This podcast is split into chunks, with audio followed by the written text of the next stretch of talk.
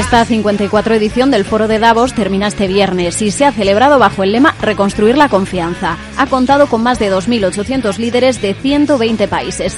El contexto geopolítico ha tenido mucho peso. Al prolongado conflicto de Ucrania se une ahora el de Gaza, mientras sigue además la inestabilidad en el Mar Rojo y Occidente se enfrenta a los hutíes en uno de los puntos neurálgicos del comercio mundial.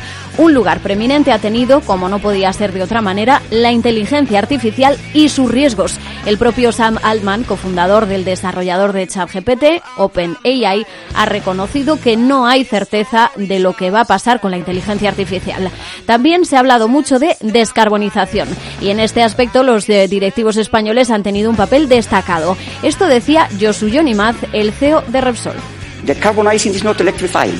That's not Descarbonizar no es electrificar, solo es una parte. Una parte importante, sí, y en la que ya están trabajando, pero es más que eso. Llamada IMAZ a repensar estas políticas, a lo que la vicepresidenta tercera del Gobierno y ministra para la Transición Ecológica, Teresa Rivera, le acusaba de defender un discurso de negacionismo y retardismo respecto a la manera en la que se está abordando desde Europa esa transición energética. El presidente del BBVA, Carlos Torres Vila, defendía también en Davos la necesidad de involucrar al consumidor final en esa transición energética para acelerar el proceso de descarbonización.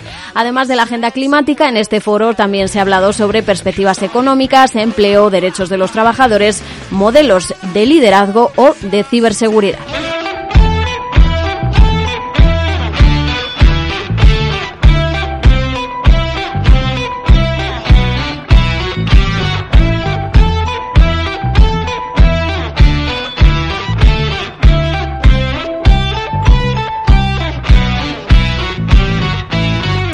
Y hablando de la presencia española, el presidente del gobierno, Pedro Sánchez, ha tenido una intensa agenda. Se ha reunido con el máximo ejecutivo de Siemens Gamesa, también con representantes eh, de Sanofi y de grandes tecnológicas como Intel o Cisco y hasta con el mismísimo Bill Gates, cofundador de Microsoft. Pero no solo con empresas extranjeras. El foro también ha servido para que Sánchez se haya reencontrado con el presidente de Iberdrola, Ignacio Sánchez Galán, y sobre todo con el de Ferrovial, Rafael del Pino. Era el primer cara a cara entre ambos desde que la compañía saliera de España.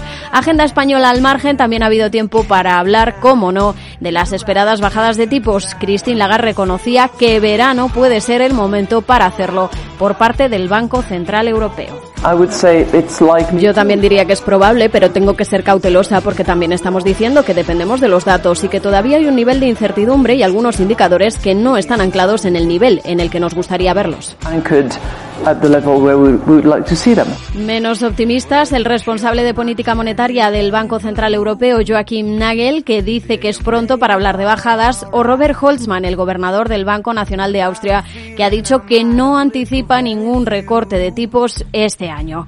Y la nota de color en este foro ha sido el discurso del nuevo presidente argentino, Javier Milei, en su defensa del capitalismo liberal, también de los empresarios como los héroes que pueden sacar al mundo de la pobreza al tiempo que ha alertado de que Occidente está en peligro. Y sobre todo, terminaba ese discurso con su ya consabida. Muchísimas gracias y viva la libertad, carajo.